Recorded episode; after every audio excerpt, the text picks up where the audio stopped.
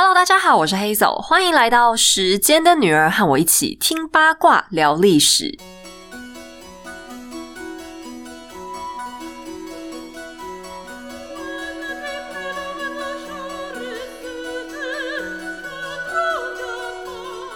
今天又是我们的神话故事时间。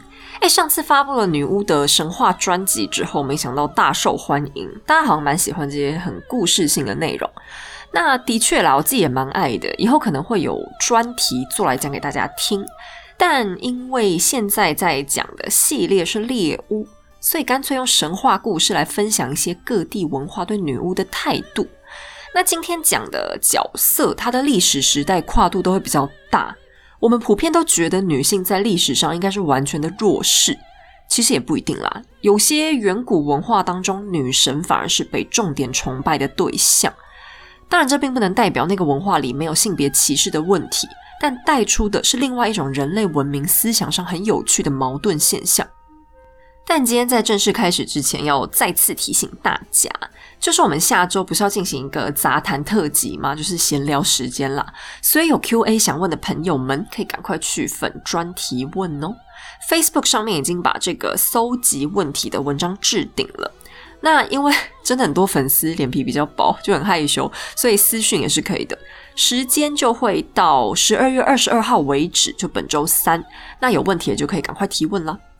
哎，不过我发现你们大家问题都好有水准啊，就几乎通通都跟历史有关，很正经八百。我本来想说这次可以来回答一些 比较无聊或 没营养的内容，结果没想到你们是不是都误会我这人水准很高？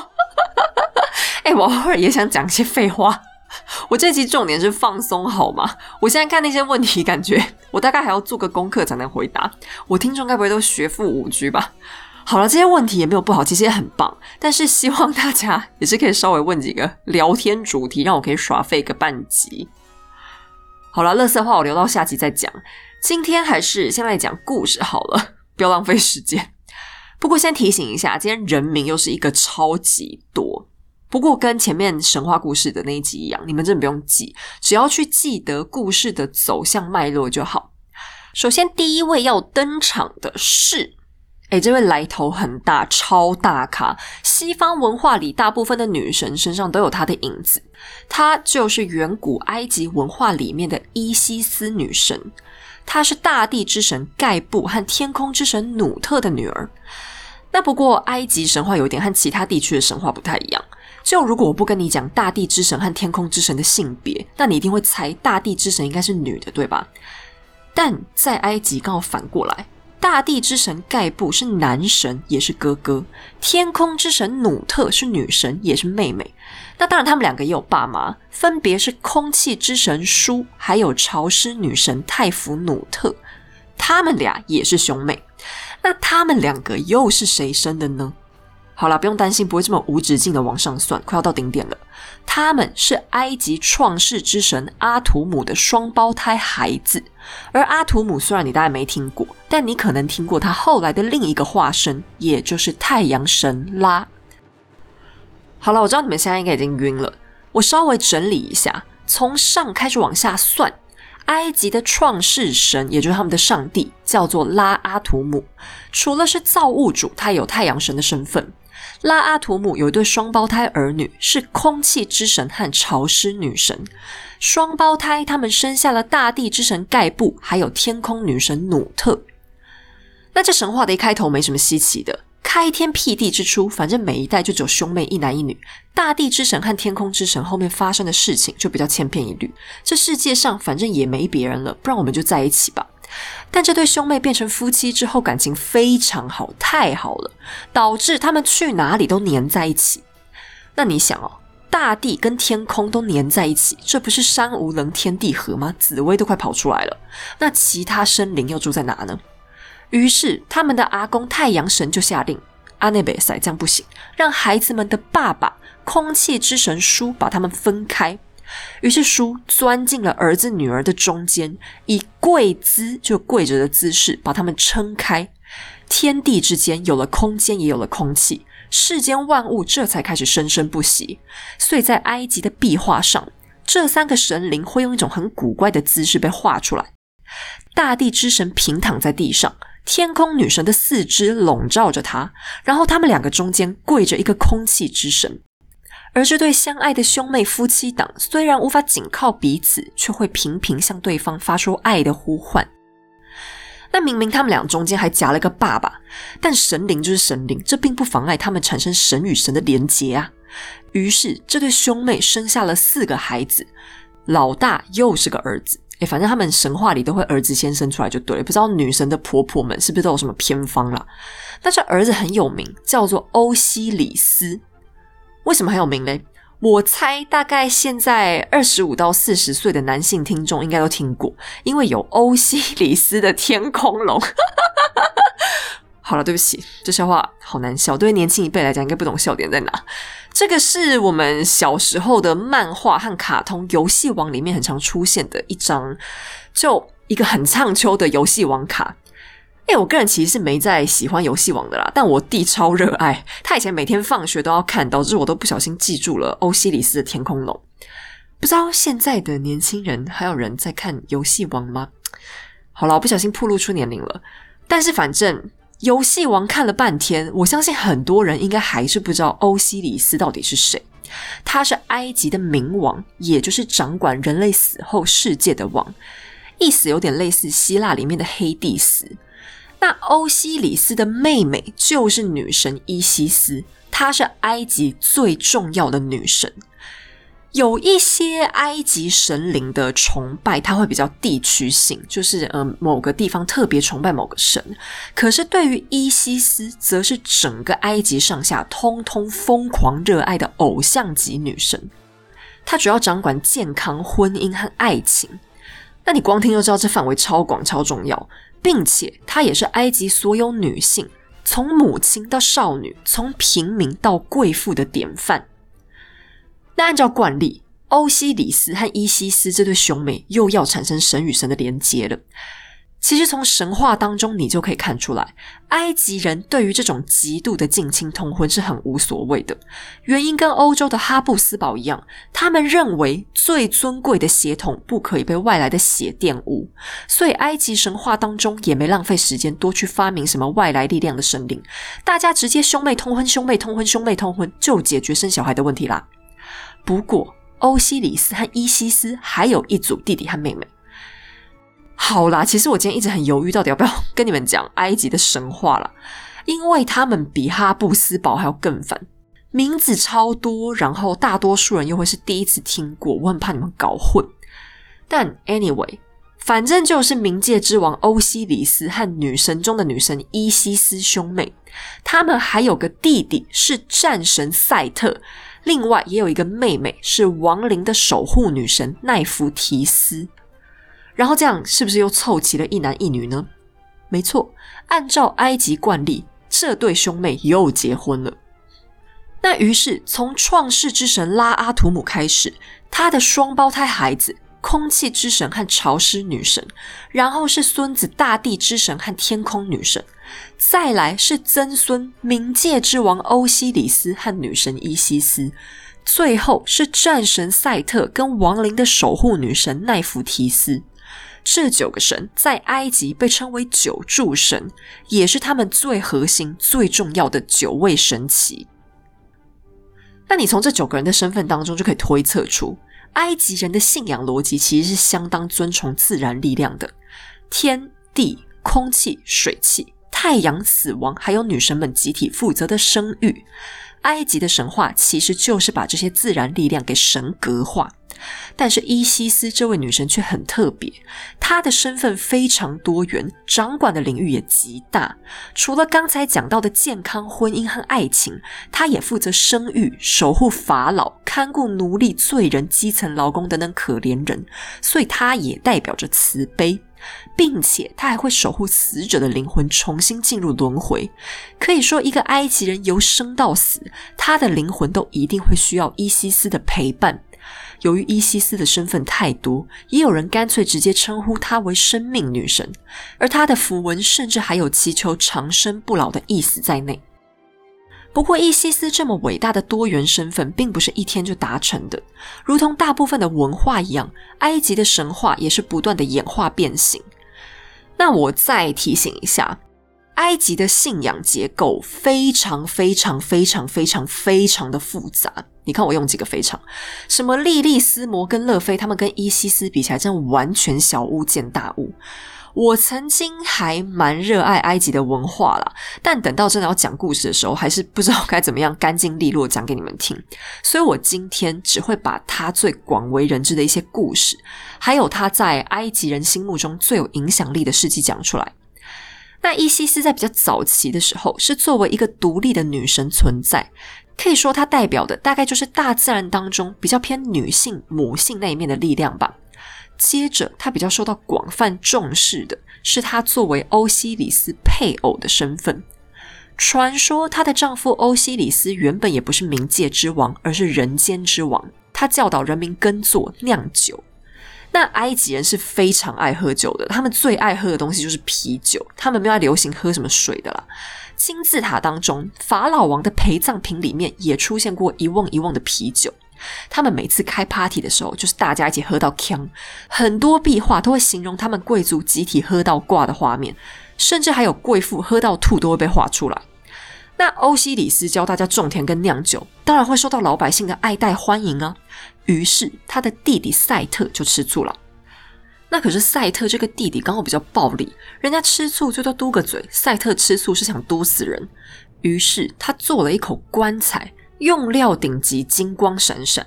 然后他叫人抬着这口棺材，到处问人说：“哎，你看这口棺材是不是好漂亮？如果我找到有人适合，我就送他。”那你们不要觉得赛特怎么没被打死，到处送人家棺材，不是很触眉头吗？哎，埃及人还真不这样想，他们觉得死亡是很自然的事情，反正神灵会负责把他们送到来世，死就死了吧。像他们埃及人开 party 的时候，还会准备一个木乃伊，party 开一开就抬上来，然后大家就对着木乃伊讲一些祝酒词、干杯。这个用意是在提醒大家，人生苦短，世事无常，我们要把握当下，及时行乐。阿塞特就这样扛着个棺材满街跑，然后到处叫人家进去试躺一下。哎，不是法罗某床垫，有需要试躺吗？难道人死了以后还需要七段式独立桶看舒不舒服？那也不知道他这怎么试的啦。反正一有人躺进去，赛特就说：“啊，你不适合他，快点给我出来，我不要送你。”直到他的哥哥欧西里斯来了，他就很兴奋说：“哥，你快来，我这尊爵不凡好棺材，你躺躺看，躺舒服我就送你。”欧西里斯一躺进去，赛特当场啪的一声把棺材合起来了，然后拿钉子给钉死，连棺材带人丢进了尼罗河里，把欧西里斯给淹死了。那欧西里斯的老婆，也就是女神伊西斯，收到消息之后连忙赶来。然后伊西斯的妹妹，也就是赛特的老婆奈芙提斯也到了，帮着姐姐把欧西里斯的尸体找到捞了起来。接着姐妹俩利用魔法把欧西里斯给复活了。可是说时迟那时快，欧西里斯才刚刚醒来，还来不及去暴揍弟弟一顿，赛特又出现，再次把哥哥给杀死。然后，因为他担心伊西斯魔法太高强，再次复活欧西里斯那就麻烦了。于是这一次，赛特决定把哥哥大卸十四块，也不一定是十四啊，有人说十五、十六，甚至四十节，就各种数字都有，反正就是很多块。然后把这些尸块到处丢在埃及的四面八方。那女神的魔法再厉害，还是要有尸体才能复活啊，这是埃及神话体系里面的基本原则啦。所以他们才要做木乃伊嘛，肉身要维持好，死者来生才能用。那尸体都被分散着到处丢了，这下伊西斯也没辙啊。于是他泪眼婆娑的痛哭，这就是神话当中解释为什么尼罗河每年会泛滥的原因，因为女神太悲伤了。可是伊西斯不屈不挠，心想就算丈夫死了，也要把他的尸身找回来好好安葬。于是她耗费许多年的时间，慢慢把丈夫一块一块的找回来，可是却有其中一块怎样都找不到，那一块还很关键。对，就是男生最关键的那一块，你宁可少掉一只手，也不愿意少了的那一块。不过幸好，在智慧之神的帮助下，伊西斯用黄金帮老公的那一块重新做了个假肢，但你不用担心假肢没功能，人家神仙呢，假的也能变真的。于是欧西里斯还是被复活，并且用他黄金做的器官跟伊西斯来了个神与神的连接，顺利让老婆怀了孕。可是这次被复活的欧西里斯比较虚弱。啊，当然，你想看他被切那么多块，然后男性自尊大概也大受打击，再加上伊西斯怀孕期间法力没办法维持，所以后来女神生下了儿子荷鲁斯，欧西里斯再次死亡。那因为荷鲁斯是个遗腹子，伊西斯很害怕赛特又跑来害他，所以就偷偷把儿子藏在尼罗河三角洲的一个芦苇丛里。结果有天他出门。荷鲁斯就被一只毒蛇给咬了，中了剧毒，半死不活。绝望的伊西斯发现之后，当场大哭，到处祈求众神的帮助。那其他神灵也觉得天哪，这太可怜了吧！于是他们就合力帮助荷鲁斯康复。等孩子长大，伊西斯就带着荷鲁斯去到诸神面前，要求他们召开法庭，判决老公留下来的王位是不是该还给儿子。诸神想想，觉得蛮合理的，就答应说：“OK，那不然我们去个小岛上开庭好了。”那现任国王赛特当然没送了，他不依不依就是不依，所以他贿赂小岛四周负责摆渡的人。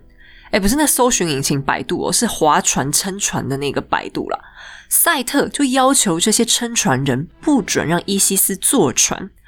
阿伊西斯又不是白痴，所以他就乔装打扮成一个阿伯，偷渡到了岛上，然后等到进入了法庭。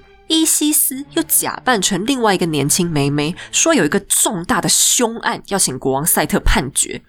这位少女说，有一个人杀死了牧羊人，还把他的牲畜通通占为己有，不肯还给被害人的儿子。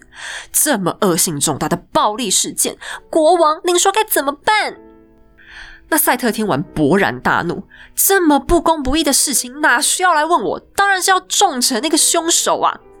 伊西斯听完以后，就变回原本的模样，在众神面前指着赛特说：“哦，话可是你说的，你杀死了我儿子他爹，还抢走王位，现在你是不是应该还给我儿子了呢？”那赛特当场就懵了，他以为伊西斯不可能抵达现场，结果他无法推翻自己的话，更小登熊以恶向胆边生，当场决定干脆把荷鲁斯杀死好了，这样王位就没人来抢了嘛。于是，赛特和荷鲁斯展开一场激战。赛特挖掉了荷鲁斯的一只眼睛，荷鲁斯则是拔掉了赛特的一颗蛋。哎，我爸爸没有的东西，你也不准有的意思啦。那最终，在伊西斯法力的帮助之下，荷鲁斯打赢了赛特。在旁边看戏的众神看状况，就出来放马后炮，宣布：对啦，啊，王位本来就应该是人家荷鲁斯王子的啊。于是。荷鲁斯成为了新一任的法老，从此他就是所有法老王的代表和守护神。而真的已经死到没办法再被复活的欧西里斯，则是干脆待在冥界，成为了冥界之王。而作为法老王的母亲，伊西斯的神格也再一次得到了提升。那听完这个故事，你就会发现，伊西斯的角色是很主动的。她是最忠贞的妻子，最慈爱的母亲，并且她有勇有谋。伊西斯就是整个故事里光明一方的主要力量。她身上具备一个女人可以拥有的所有美德。可是她这样的形象为什么会和女巫连结在一起呢？难道是古埃及人对女巫的看法很正面吗？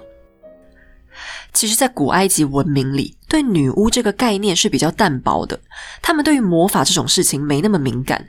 传统来讲，他们在神庙里的祭司都会被视为是有法力的人，而祭司是负责侍奉神灵的，也可以算是神灵的代言人。所以，他们有魔法不是很正常吗？并且每一位神灵的祭司会的魔法也不大一样。例如，瘟疫女神的祭司修行的就是治疗传染病的法术；生育女神的祭司专责的是对于不孕症或妇科疾病的法术，也算是术业有专攻吧。一直到古埃及中晚期，才开始有专门的魔法师行业的出现。但因为埃及人对魔法融入生活这件事已经很习惯了，他们也并不觉得这有什么恐怖。甚至古埃及官方还会办理一些诅咒活动，对付他们的敌人。换言之，埃及人对于女巫根本没意见的。可是伊西斯的角色随着古埃及文化的发展越来越多元化，她的角色也开始改变。在刚才提到的故事架构里，伊西斯原本是创世之神拉阿图姆的曾孙女，但后来她却演变为太阳神拉的女儿。除了光明正面的形象，她的聪明智慧也开始延伸为诡计多端。她拥有在所有神灵之上的法力，并且知道整个宇宙当中所有一切神灵、生命以及物品的巫术真名，也就是真正的名字。因此，她也获得了可以操控一切的力量。哎，古人真的是非常看重自己名字的，不分哪个文明，几乎都一样。对这个主题如果有兴趣的人，我推荐可以去读一下《阴阳师》，就是一套呃日本的算志怪小说吧。里面在讲日本最有名的阴阳师安倍晴明。晴明曾经说过，名字其实就是魔法。这个逻辑类似是有名字之后，你就会开始明白自己的身份定位，名字就等于是你，你也就会因此被名字给制约。物品也是一样。那这是一个非常深刻的哲学概念，我今天没办法在很短时间之内解释完。书蛮好看的，大家可以自己去看一下。所以不要随便为了一些屁大的事情改名，好吗？如果被安倍晴明知道有人把自己名字改成鲑鱼，他应该会叫你小心哪天真的变成鲑鱼。好，那我们回到伊西斯身上，可是唯有一人的真名他不知道，那就是他父亲太阳神拉。伊西斯对此感到不满足啊。拉神现在已经年迈，自己却如日中天，为何要屈居父亲之下呢？于是他开始搜集衰老的拉神无法控制流出的口水，并且混入泥土，化作一条毒蛇。接着伊西斯在毒蛇身上下咒，让中毒者会痛苦不已，没办法解毒。伊西斯在拉神每天巡逻的路线上设了陷阱，因为拉神是太阳神嘛，啊，太阳不是就东升西落，所以他每天走的路线都一样的。当拉神经过，毒蛇猛地窜出，咬中了拉神。而由于毒蛇是用拉神自己的口水做的，具有高度的神性，其他的神灵通通聚集在一起，想要治疗，却通通束手无策，只好请来法力最高强的伊西斯。伊西斯百般推脱，宣称如果要治疗，他非得知道拉神的真名。被毒蛇折磨得万分痛苦的拉神只好妥协。于是伊西斯治好了父亲，可是同时伊西斯也运用真名夺取了拉神的魔力，成为天上地下力量最大的神灵。哇！你们有没有觉得这一个伊西斯真的跟前面那个痴情慈爱的伊西斯好像是不同的神？为什么他会有这么大的转变呢？也就是因为这个故事，他被赋予了女巫之神的角色。谁赋予的呢？不是埃及人，是中世纪的欧洲人。那这就很有趣了。其实从伊西斯在埃及的地位，你应该有隐约感觉到一件事，就是埃及女性的身份地位好像很高。没错，很高，几乎可以跟男人一样高。在四大古文明摇篮当中，只有古埃及是这样的。他们的女性，不管是自由度或是权利，和男人基本上没有太大区别。就算是丧夫守寡的埃及女性，她们也可以独立自主的生活。如果一个男人早死，他的遗产会全部首先给到他的妻子身上，将来妻子死前会再立遗嘱分配给孩子，并且他可以全权按照自己的意愿分配。如果有不孝子，那你就休想拿到；孝顺的可以多分一点。这点不像欧洲男性家长的遗产，最后一定是会直接交给儿子。做太太的往往只能领到一点养老金而已，并且。埃及女性的资产不用并入丈夫家里，老公跟她借钱还要立借据，以后都得还。如果这个女人想收养孩子，也不用经过丈夫同意，自己一个人去当孩子的妈就好。甚至他们还可以独立去打官司，有权表达自己的意见。相比之下，欧洲的女性却被戏称为永远的未成年人，也就是说，她们做什么都必须要有男性的代理。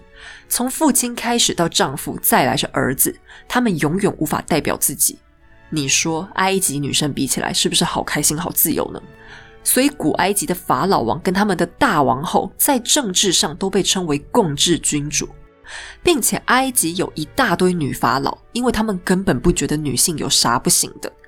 不只是伊西斯，埃及神话当中的其他女神地位也都很高。可是伊西斯是从什么时候由一个好妻子、好妈妈变成一个坏心眼的不孝女？那是在埃及晚期，当时的欧洲已经进入希腊罗马时期，而从希腊开始，西方女性的地位就非常非常低，包含没有独立的经济权在内。那你可以想象，父权社会就是从这个时期开始建立起来的。两性平权的埃及是不是受到了影响？我个人的推测是有，因为埃及这个主题的研究太博大精深了，这种性别思想上的主题算是比较深层一点的，我一时之间还没有翻到呃这么精确的东西。但我个人的推测是一定有，所以以下也是我的推测啦。伊西斯的崇拜其实一直持续到古埃及灭亡，甚至是他们受到罗马统治，都还是在延续当中。可是伊西斯的角色定位明显不符合希腊罗马文化当中的父权观点，他太正面又太强大了嘛。偏偏这个信仰又很难被根除。拜托，埃及人信了几千年的神明，搞到连外国人都被影响，开始崇拜起伊西斯，哪可能三年五载就被淘汰的嘛？可是虽然杜绝不了。父权的观点却慢慢被埋伏进了伊西斯的故事里，女神的人设也悄悄的被修改了。当她面对父亲，她是阴险狡诈、不择手段的。她靠恶毒又无情的方法夺取了父亲的权威，然后踩在了所有神明的头上。虽然伊西斯最后胜利了，可是她的形象变得很差。也正是因为这个故事，中世纪欧洲才将她设定为女巫之神。实际上，埃及哪有什么女巫？魔法在他们心中是神圣与神明靠近的，只不过伊西斯特别强大而已。不过，埃及不愧是埃及，这个将近三千年的文明终究难以被撼动。伊西斯的芳名虽然在信仰当中消失，但他身上的元素却扩张了出去，影响到更多的文化。除了非洲部落里的女神信仰之外，例如希腊的农业女神迪密特，她的敬拜仪式上就有伊西斯的影子。希腊天后赫拉的形象有一部分也和伊西斯重叠。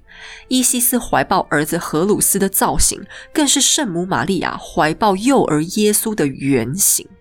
可以说，伊西斯不只是女巫之神，更是女神之神。那有关古埃及文明的奥秘，真的可以说是深不见底。如果想要了解古埃及，那你一定要多看看他们的神话和传说，因为他们的价值观和民族精神可以说完全体现在故事里。那今天要来推荐大家一个搜集资料的好朋友，那就是读墨电子书和他们的阅读器。哎，我收到这邀约的时候真的超高兴，因为我阅读量蛮大的，然后你们也知道，就眼睛超烂。那我必须说实话，其实以前我也是个纸本书派的，就是什么资料我都一定要纸本书我才高兴，搞得我家书柜彻底填超满，就 填到没地方放，放地上，然后还很容易积灰尘。但没办法，我就喜欢 paper 的感觉，就自以为把书 塞满很有文青的样子。对啊，小时候不懂事就很爱当文青。可是我开始工作以后，其实蛮常需要出差的。那出差其实你晚上就会很无聊，就电视也没什么好看的，你就想看点书。但我包包里面都已经放笔记型电脑了，难道还要再多一本书的重量吗？当然不可能。如果真这样背，我到酒店都快累死了，干脆直接睡觉就好了。再加上我现在每次跟神队友回他台南家，每次长辈们都会把我们所有包都塞满，就全塞满，通通都吃的。那我每次出发前都在犹豫，说要不要再带书，因为很重嘛。可是不带，我在那边又很无聊，所以我就只好用电子书。不过我之前大部分时间都是用手机看啦，只有考虑到重量，没有考虑到视力问题。现在就年纪大了，不敢再这样折腾自己眼睛。那其实我是也有考虑过要买电子阅读器，可是后来一直都没有买成的原因，就是我常觉得机器很丑。对啊，我就肤浅嘛，怎样？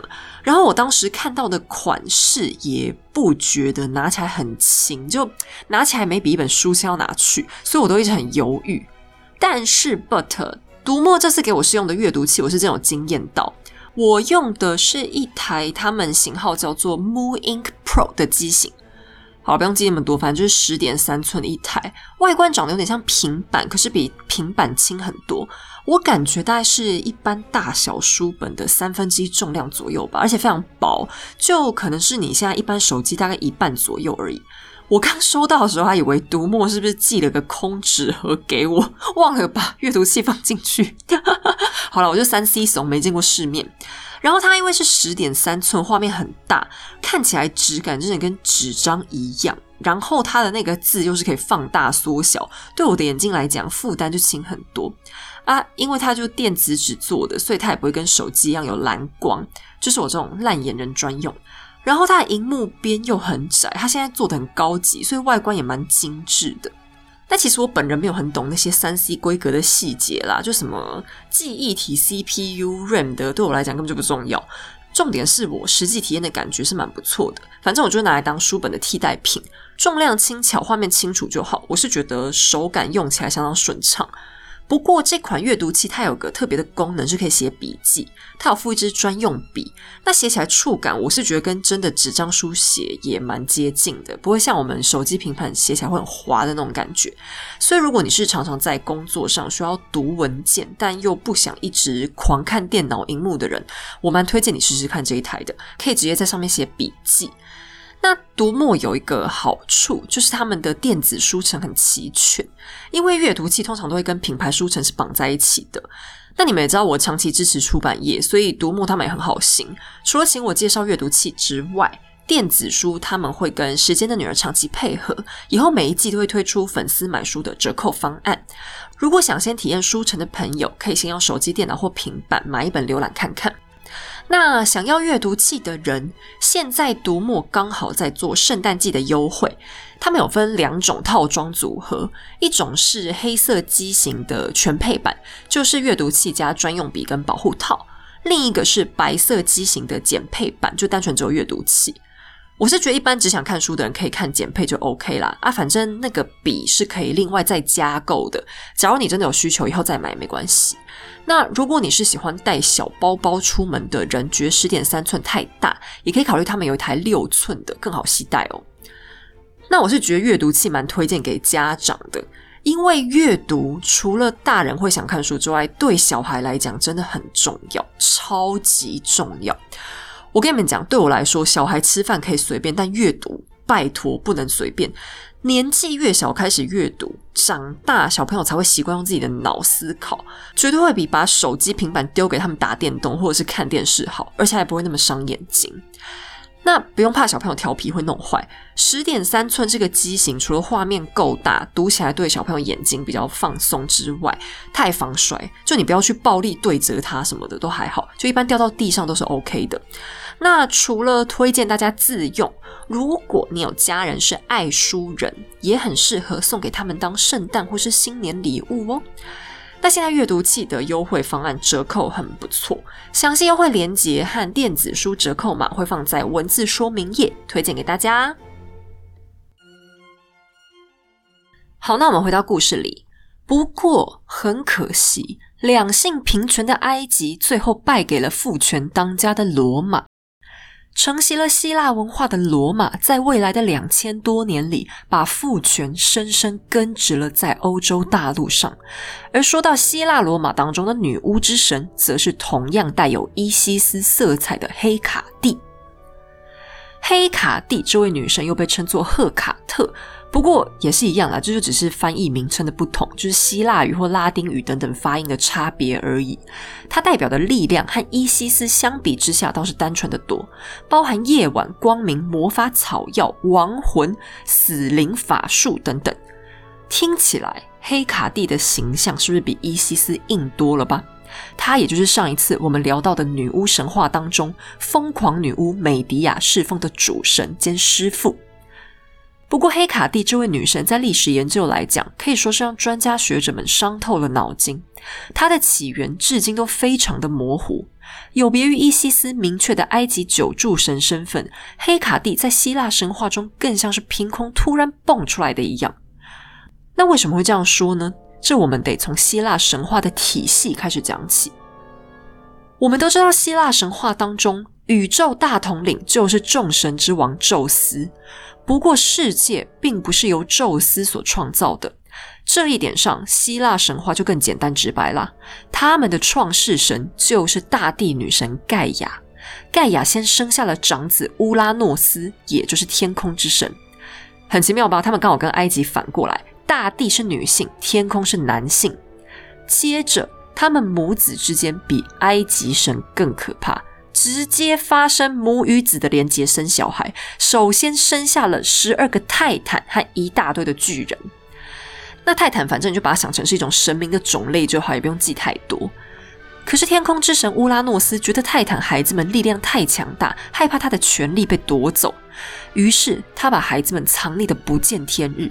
接着他又觉得巨人孩子们很畸形、很恶心啊，没有泰坦孩子们长得那么好，于是他又把巨人孩子们打入地狱。母亲神盖亚愤怒之下，就找到泰坦孩子们，和他们商量要推翻乌拉诺斯，但泰坦都不敢，只有年纪最小的克罗诺斯愿意。于是盖亚给了小儿子一把镰刀，让他躲起来。等乌拉诺斯前来找盖亚发生连结时，克罗诺斯跳了出来，一刀把爸爸的重要部位砍掉。哎，你看是不是不要乱家暴吧？把老婆孩子逼急了，被切掉也是有可能的。敬请暴力分子们小心。那被切下来的那一节呢？克罗诺斯顺手就丢到海里去，周围立刻出现了很多泡沫。接着，爱神阿弗罗戴特，也就是维纳斯，因此诞生。被打败的乌拉诺斯逃跑前发出了诅咒，说克罗诺斯将来也一定会像自己一样被亲生儿子给推翻。后来，克罗诺斯和他的姐姐。反正就也是另外一个女泰坦结婚生小孩，可是他对乌拉诺斯的诅咒万分恐惧，所以老婆每生一个孩子，他就吞掉一个，一直到被吞掉了两儿三女，他老婆终于受不了，于是，在最后一次怀孕时，这位妈妈拿了一颗石头，假装成最小的儿子给他吞，这个最小的儿子也就是宙斯。等宙斯长大之后。他拐骗爸爸克罗诺斯吃下了一种催吐的药，哇的一下把他从前吞下的五个孩子都吐了出来。他们是海神波塞顿、冥界之神黑帝斯、天后赫拉、农业女神迪密特，还有家庭守护神赫斯提亚。原本宙斯应该是他们当中年纪最小的，可是因为宙斯救了大家，于是他们就尊宙斯为大哥，并且帮助宙斯一起推翻了克罗诺斯。而按照神话界的传统，这几位兄弟姐妹当然也要互相连接一下，生几个孩子，或者是跟盖亚其他的小孩生。最后，他们就来到了奥林帕斯山上，建立了新的神国，并且被称作奥林帕斯诸神。那你们听完这些名字，应该要昏了。没关系，不重要，只要记得一件事就好。总之，希腊诸神几乎都是盖亚或乌拉诺斯的后代。可是只有黑卡蒂，它的由来很奇怪。它在包含荷马史诗在内的早期希腊神话当中根本没出现过。根据考古，黑卡蒂原本根本不是一个希腊神，很可能只是来自东方的一个小神灵。当他刚被引荐进入希腊体系的时候，也只是一个小小的角色，没有任何强大的背景。可是接着，他在一本叫做《神谱》的著作当中。黑卡蒂的身份有了关键的改动，《神谱》是一首古希腊诗歌，总共一千多句的长度，里面记述了目前文献当中最完整的希腊神学制度，也是现存最古老的希腊诗歌。在这首诗里，黑卡蒂突然被写成了一个极度伟大的女神。她的力量是由宙斯亲自赐予的，并且她帮助过宙斯打败巨人，成为宙斯最敬重的女神，连带所有的希腊诸神都要敬她三分。黑卡蒂的管辖范围超级广，从天空到海洋到农业，也就是陆海空，它都包了。它保佑人类能平安生育和抚养小孩。耕作的时候能丰收，在海上打鱼可以不受风暴侵袭。战争的时候，若向黑卡蒂祈求，他就会保佑你平安的获胜。黑卡蒂的形象是三头六臂，方便他洞察真相，所以他也具有先知的元素。后来他身上甚至出现月神阿蒂密斯的特点，成为阿蒂密斯的黑暗面代表。可是究竟为什么黑卡蒂的角色出现这么大的升级？专家学者们普遍也想不透。大部分他们推测出的结果是，神谱作者自己的家乡很崇拜黑卡蒂，所以他也不断推广女神的威力。就好比我们去哪都会介绍一下我们妈祖娘娘和观音妈是如何法力无边一样，好东西就想要推广出去跟大家分享的嘛。可是神谱的作者大概没想到，最终他的努力被转向了另一种结果。黑卡蒂的形象慢慢往冥界女神靠拢，从庇佑活人变成了庇佑死人。他负责掌管十字路口，会带领鬼魂在那里游荡。闲来无事，他还会跑到摩阿波把死人叫醒，一起散个步。有时候太无聊，他还会自己打扮成妖魔鬼怪吓吓路人。可是如果你诚心的供奉他，黑卡蒂就会保佑鬼怪不会进入你的家门。他因此也转型变成家庭守护神。可是，如果你对他不礼貌，他就会派出黑暗精灵去骚扰你。这是不是有一种收保护费的概念呢？那不过黑卡蒂也是有一些温柔善良的事迹。冥界之王黑蒂斯看上了农业女神迪密特她女儿波瑟芬。黑蒂斯看人家年轻美美长得漂亮，就偷偷抓起来想当压寨夫人。找不到女儿的迪密特非常伤心，地上的农作物都因此停止了生长。好心的黑卡蒂看不下去，身为冥界守门人的他便告诉迪密特，这一切都是冥王的阴谋。迪密特这才找对了门道，拯救女儿，大地也才因此恢复了生机。黑卡蒂的角色就是这样时好时坏，感觉希腊人好像没有下定决心该怎么归类这位女神，所以黑卡蒂有很多不同的面貌。那我们要注意到一件事。希腊神话在很多方面的原则都延续了古埃及神话，特别是在神性这方面。你刚才听故事就知道，古埃及的神没有在追求神格完美。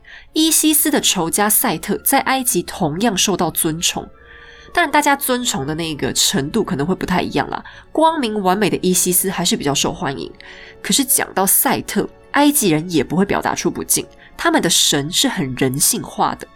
太阳神拉会衰老，曾经的统治之神欧西里斯会死去，伊西斯丧夫的时候也会痛苦。他们并不会有像基督教当中那样，天神大暴怒，然后就给你来个大洪水淹死大家，或者是天火焚城，把整个城市都烧毁。因为埃及信仰，他们追求的是一种对自然力量的崇拜，而大自然力量最好的诠释就是水能载舟，亦能覆舟。你不可能期望自然之力永远站在人类这一边，所以人类才更要懂得敬畏大自然，向大自然臣服，而不是妄想主宰、驯化大自然。这其实是古人深刻的智慧，而希腊罗马的信仰就沿袭了这样的智慧。相对于基督教当中强调的一神信仰，因为神只有一个 Only You，所以必须绝对完美，人类都应该向那样完美的道德典范学习。虽然这样的教条的确可以敦促向善，但对信徒来说难度也很高。毕竟人不是完美的，如何能做到和完美的神一样呢？但古埃及和希腊罗马的信仰则是更加宽容。他们的故事里让神灵现身说法，用神灵的行动示范诸多情况下该怎么发挥智慧来应对。即便具备负面元素的神，同样值得尊敬和学习。那黑卡蒂后来的形象？慢慢就转变成主管魔法类事物，除了人死后的世界之外，巫术、魔药、诅咒都归他管，黑魔法也一样。它代表的就是宇宙当中人类未可知的力量。神奇的是，埃及也好，希腊罗马也好，诸神的故事虽然在后世广为人知，但真正的信徒却几乎完全消失。你看，你应该很少认识过谁跟你讲他信奉宙斯的吧？我想应该很难。可偏偏是黑卡蒂，他在基督教欧洲世界被指为巫术之神，你可想而知，他们不会留什么好话来形容他。但三头六臂的黑卡蒂信仰却被保留了下来。虽然很多时候他的信徒都是邪教徒，但也有一些推崇魔法的新兴宗教奉他为精神导师。甚至在有名的奇幻小说《冰与火之歌》当中，作者创造的七神信仰里都含有黑卡蒂的元素。对黑卡蒂敬拜的方式，就是每个月要进行一次献祭。祭品是一个套餐，叫做黑卡蒂晚餐。那里面就会放很多药草，甚至是一些可能有迷幻药性质的植物，但当中一定要放一味狗肉，因为黑卡蒂的形象常常会和狗连接在一起。这样的敬拜仪式一直到今天都还有些人在进行，可见这位女神的影响力是多么无远弗届啊！那么在西方，对文化具有最深远影响的，除了希腊罗马神话，北欧神话也是一个不可不提的灵感来源。像现在最知名的超级英雄电影里，漫威的雷神索尔和洛基都是取材自北欧神话，而他们的女巫之神则是弗利亚。但抱歉，因为这名字中文实在太难念，所以我要用它的英文称呼，叫它 Freya。Freya 是爱神和魔法之神，容貌十分娇美，并且掌管生育和魔法。北欧人非常爱戴她，因为北欧很冷嘛，他们很期待春天，而 Freya 就代表了美丽的春天。那因为她太过美貌，在神界到处都是追求者。Freya 倒也不是那种禁欲系美人，她比较活泼，所以也不排斥产生一些神与神的连结。她有一串叫做布里希加曼的项链，不过这很啰嗦的名字不太重要了。反正这个名字的意思就是华丽闪亮的热情项链。戴上这条项链的女人，美貌就可以乘以十。Freya 非常宝贝，她永远都把这条项链带在身边。可是后来，她的项链被狡猾之神洛基给抢了。可怜巴巴的 Freya 就去找光之神海姆达尔帮忙。最后，为了争夺这条项链，洛基和海姆达尔结下深仇大恨，导致在最后的诸神黄昏里，他们俩拼命的定勾机，定到两个神都惨死为止。那 Freya 同时也是个女巫，当她不高兴的时候，就会把性骚扰的变态变成一头猪。诶，这功能好方便哦，令人羡慕。并且她也可以穿上苍鹭的羽毛，变成飞鸟在空中飞行。在战争当中死去的英灵战士亡魂，有一半会飞去主神奥丁的英灵殿。奥丁就是索尔他爸爸，然后英灵殿就是奥丁拿来装战士英灵的神殿的意思。那剩下另一半的战士亡魂就会飞去 Freya 的宫殿里面。啊，北欧人是很骁勇善战斗，他们很看重战士。你由此可知，Freya 在他们心中的地位是很崇高的。可是，像这样一位长得美、受尊重、懂魔法的高阶女神，等到基督教世界观进入北欧以后，同样不能免俗的走样了。有一位基督教牧师为 Freya 写了一个很有名的故事，对于那条好飘飘项链的来龙去脉，他做了另一种定调。首先，众神之父奥丁被设定成亚洲之王，只是一个人类国王的意思。Freya 则是一个亚洲美人，成为奥丁国王的宠妾。故事当中，Freya 看上了那条好飘飘项链，就想跟它的主人四个侏儒买下来。但无论 Freya 出了多高的价钱，侏儒们都不肯，只说除非 Freya 愿意跟他们每个人都睡上一晚，那项链就送给他。Freya 答应了。没想到这件事被一个叫做洛基的廖贝亚发现，去跟国王告状。奥丁于是命令洛基偷走那条项链。当 Freya 到处都找不到项链，就只好去问老公。奥丁逮到机会便处罚他，必须要让两个国王各自带着二十个诸侯展开大战，并且要打到天荒地老，直到哪个勇敢的基督徒介入其中，把他们双方都杀了为止。女巫 Freya 就施法完成了这件事，拿回了项链，并且引发生灵涂炭，直到基督教徒的到来才拯救万民于水火。好，那这个故事毕竟只是一个基督教的呃牧师神父来写的，以他们教会篡改别人家文化的水准来说，这故事其实有点拙劣，因为他的那一种基督教想镇压原始信仰的概念，连藏都没藏，实在很粗糙。故事最后那个撒狗血的基督徒拯救世界就算了，故事主要的脉络同样不把女性当人。Freya 直接被打成拜金荡妇，女巫再次变成杀人不眨眼的魔王，而且还只为了一条项链，这真的是有够贬低妇女的。然后奥丁堂堂一个北欧大神，居然还主动转介绍信徒去给基督教，你说这不是莫名其妙吗？那后世很多奇幻小说，只要让 Freya 出场，都一定会连带包含这条项链。Freya 也大多被保持在爱与魔法之神的形象，还是比较正面的。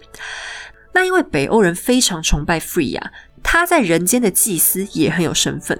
当然，他的祭司都是一群姑娘们，被称作沃尔瓦女巫。那沃尔瓦这个单字原本的意思是拿着棒子的人。不要想歪，这个棒子指的是魔杖。他们的魔杖跟魔界里面甘道夫那种魔杖比较像，就大根一点的。那虽然是叫女巫，可是他们很神圣高贵，没有中世纪欧洲那一种女巫都很坏的设定。沃尔瓦女巫等同是弗里亚在人间行走的代理人，所以没有人会想冒犯他们，甚至连众神之父奥丁都曾经向沃尔瓦女巫请教，所以他们是很有智慧的一群女先知。在战争开始之前，北欧战士会请沃尔瓦女巫来占卜。女巫会亲手把战争当中的一个俘虏杀掉，观察血迹喷溅的方向来决定适不适合出征。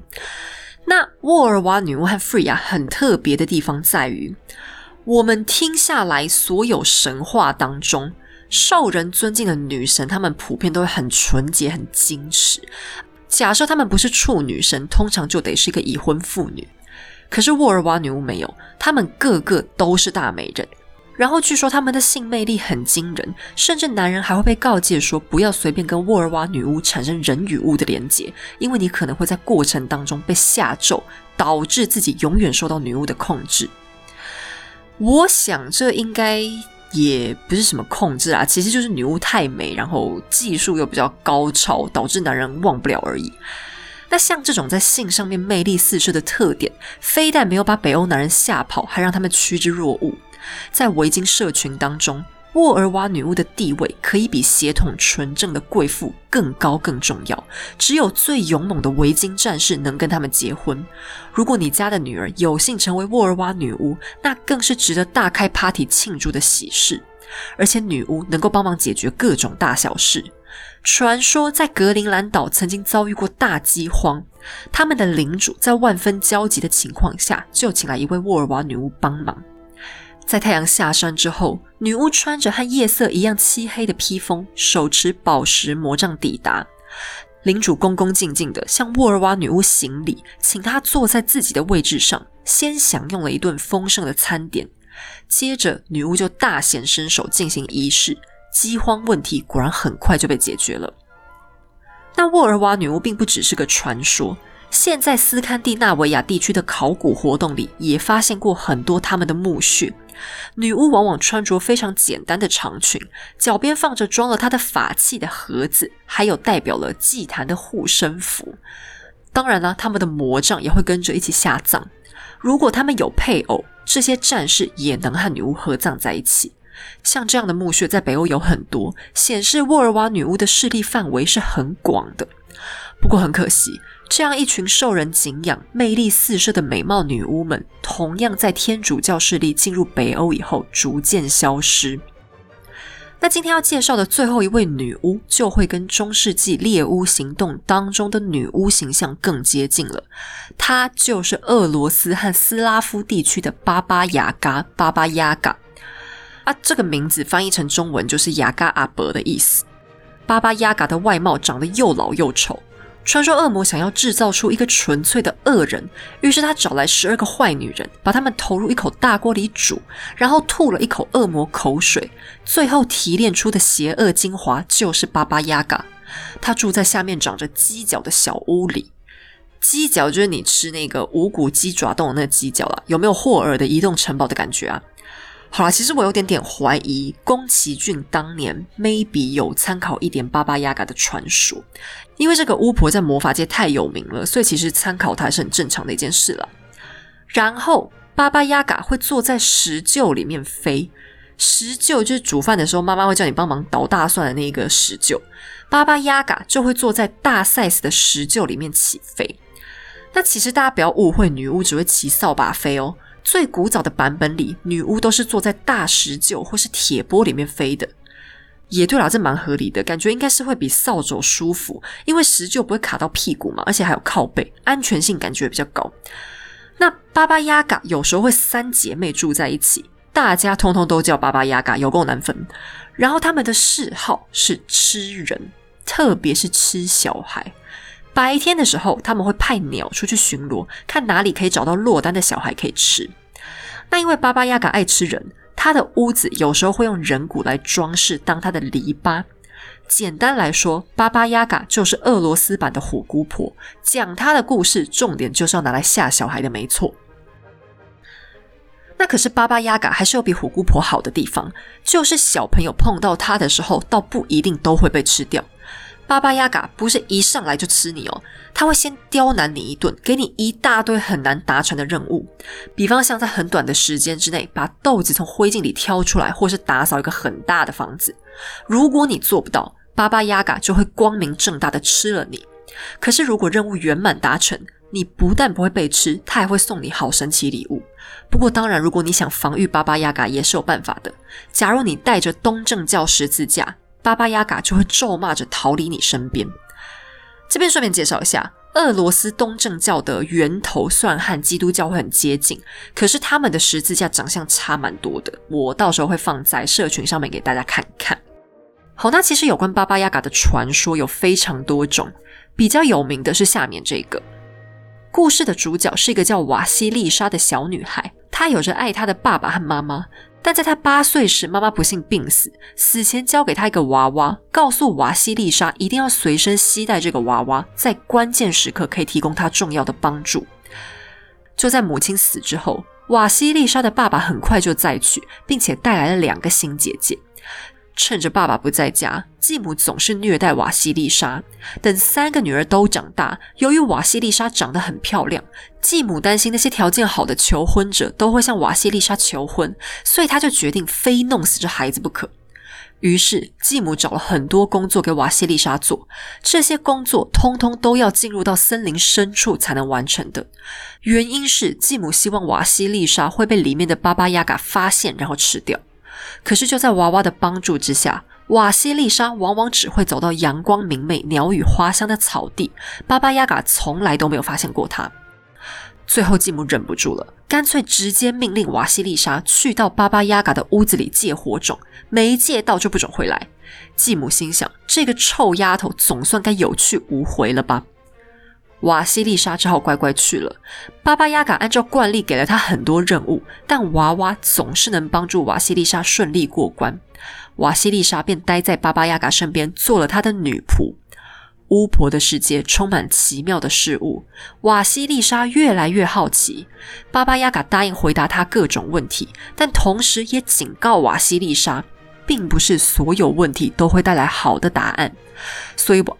于是瓦西丽莎只问了一些普通的问题，巴巴亚嘎却生气地说：“哎，你为什么光问这些烂问题？干嘛不多问一点呢？”瓦西丽莎乖巧回答：“因为我只会按照您所说的去做。”然后巴巴亚嘎忍不住又问：“为什么你每次都能解开我的任务呢？这其中到底有什么诀窍吗？”瓦西丽莎不想供出娃娃的存在，小心翼翼地回答：“是我那过世的母亲的祝福给了我指引。”而巴巴亚嘎愤怒地说：“我不允许任何祝福进到我的家门。”然后就把瓦西丽莎赶出去了。但巴巴亚嘎很公正，因为瓦西丽莎完成了所有任务，于是他就交给瓦西丽莎一个头盖骨，里面装着火种，让女孩可以带回家向继母交代。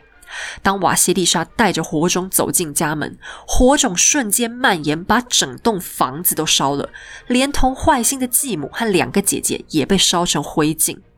瓦西丽莎带着娃娃当上了一名裁缝，因缘际会吸引了国王的注意，嫁给国王，从此过着幸福快乐的生活。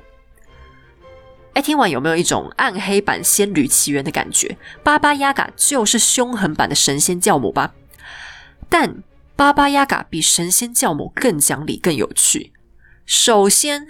瓦西丽莎没有跟灰姑娘一样，只是跟神仙教母哭哭啼啼就拿到礼物，而是靠努力达成 KPI 才换到机会。而她的那个娃娃代表了智慧的指引。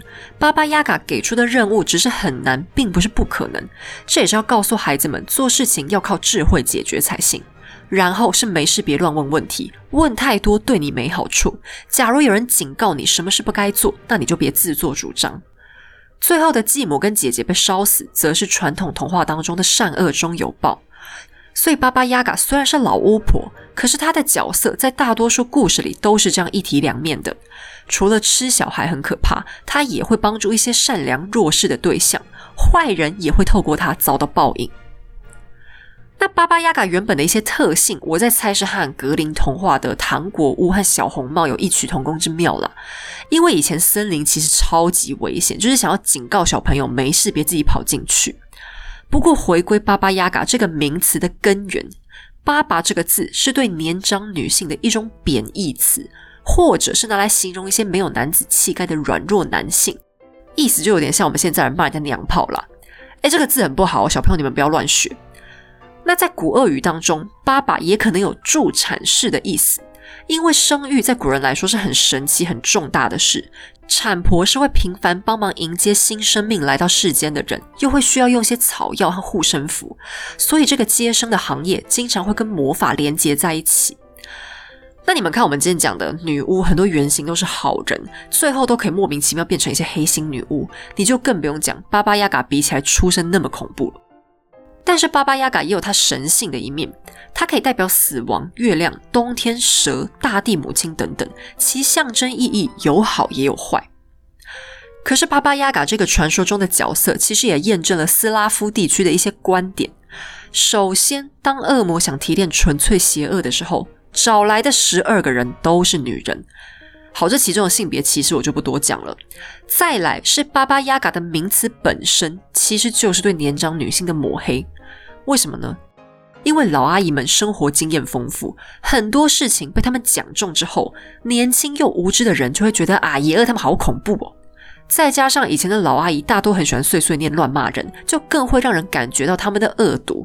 其实巴巴亚嘎真正的原型，应该就只是路边的三宝老阿伯而已啦。可是，当神话和传说需要反派的时候，这些不怎么讨人喜欢的阿姨，当然就是最合适的抹黑对象啦。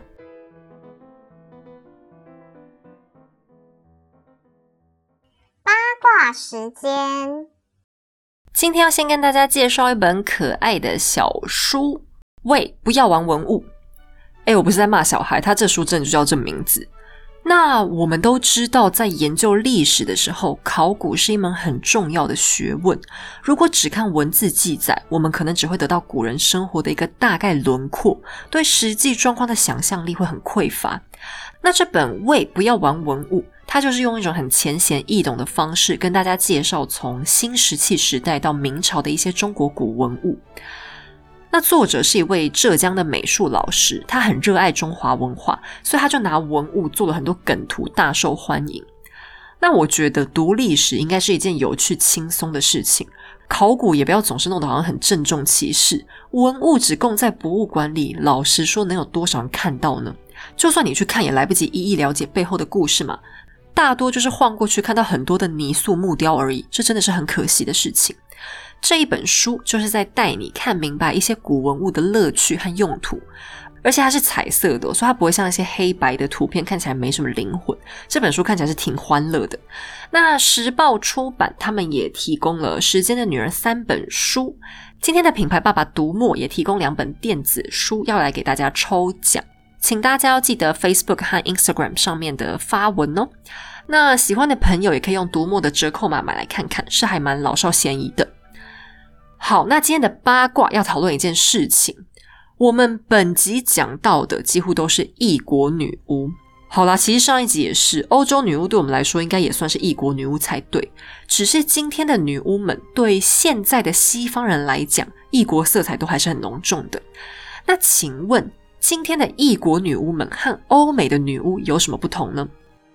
其实，欧美除了很现代的女巫之外，嗯，我讲现代就是指妙丽和 Maleficent 他们。那其他比较古典的欧洲女巫代表，大概形象都会强烈受到基督教的影响。没办法，基督教会势力太庞大了。自从他们崛起以后，几乎完全覆盖了整个欧陆和不列颠地区，原始信仰被排挤到几乎没有生存的空间。那如果你有听第四十七集，你应该会感觉今天的女巫们处境放松很多。在那一集里面，被欧洲人拿来大做文章的女巫，通通都很黑，有绝对的邪恶、绝对的欲望和绝对的野心。他们的坏有时候很莫名其妙。起初角色原型可能是好的，可是，一旦开始被抹黑，他们就会一路黑到底。所以，女巫后来完全就是个负面词。可是，我们今天的女巫们，她们主要流行的时间其实比四十七集的角色更古老。像伊西斯，西元前三千多年就已经当过主流偶像，你就可以发现异国女巫们的地位明显还不错。除了巴巴亚嘎啦，就没办法，因为她输在起跑点上。故事开头就是老阿婆和年轻貌美的女生比起来，真的很吃亏嘛。你看，连摩根勒菲那种辣妹都会是坏女人了，何况又老又丑的巴巴亚嘎呢？那这一点其实也很有意思。当女人很美貌的时候，父权社会就会把你判定为恶魔的诱惑；可是当你长得难看，父权社会又要说你的外表一定是反映了你内心的邪恶。总之，你长得美、长得丑都一样有罪。基本上，在父权社会当中，你生而为女人就是种罪过了。可是，在人类比较古老的文明当中，显然对于女性的观感有很大的不同。伊西斯之所以能够称霸埃及数千年，甚至所向披靡，影响到海外宗教，其实反映出了一个事实：人类文明的最初对女性并没有太多的成见。虽然女性和男性的肢体力量相比的确弱小，可是智慧和品德并没有被看不起，甚至他们也并不讲求女性非得纯洁无瑕，和性沾上关系就必定是肮脏。性魅力也同样可以是崇拜女神的理由。实际上，女性崇拜就是原始信仰当中的一环主轴。即便是在天主教的世界，伊西斯也仍然化身为万民敬拜的圣母玛利亚。她没有消失，只是以另一个名字、另一个身份背景存在于人类的宗教意识里面。即便是最父权横行的欧洲中世纪，都无人敢说圣母玛利亚是不该受到尊崇的。父权毕竟也办不到将所有的女性崇拜赶尽杀绝，其中的道理也很简单：天地万物之间原本就有男有女，有阴有阳。假如彻底删除了女性，试问又有哪个文明能够存活呢？既然女性是大自然当中的必要成员，又有什么理由将女性剔除在外呢？即便没有生育需求，倘若宇宙之间仅剩下阳刚这种绝对男性的气息，这个世界真的还能正常运转吗？今天的异国女巫和女神带给我们最重要的意义，并不是要宣扬女性具备的绝对优势或者绝对的女性优先，而是展现出大自然当中平衡的重要性。不但在性别之间，我们应该求取平衡。所谓的正邪、阴阳、善恶，又何曾存在过真正的绝对呢？在各种极端之间求取兼容并蓄，才是人类文明能永续发展的关键啊！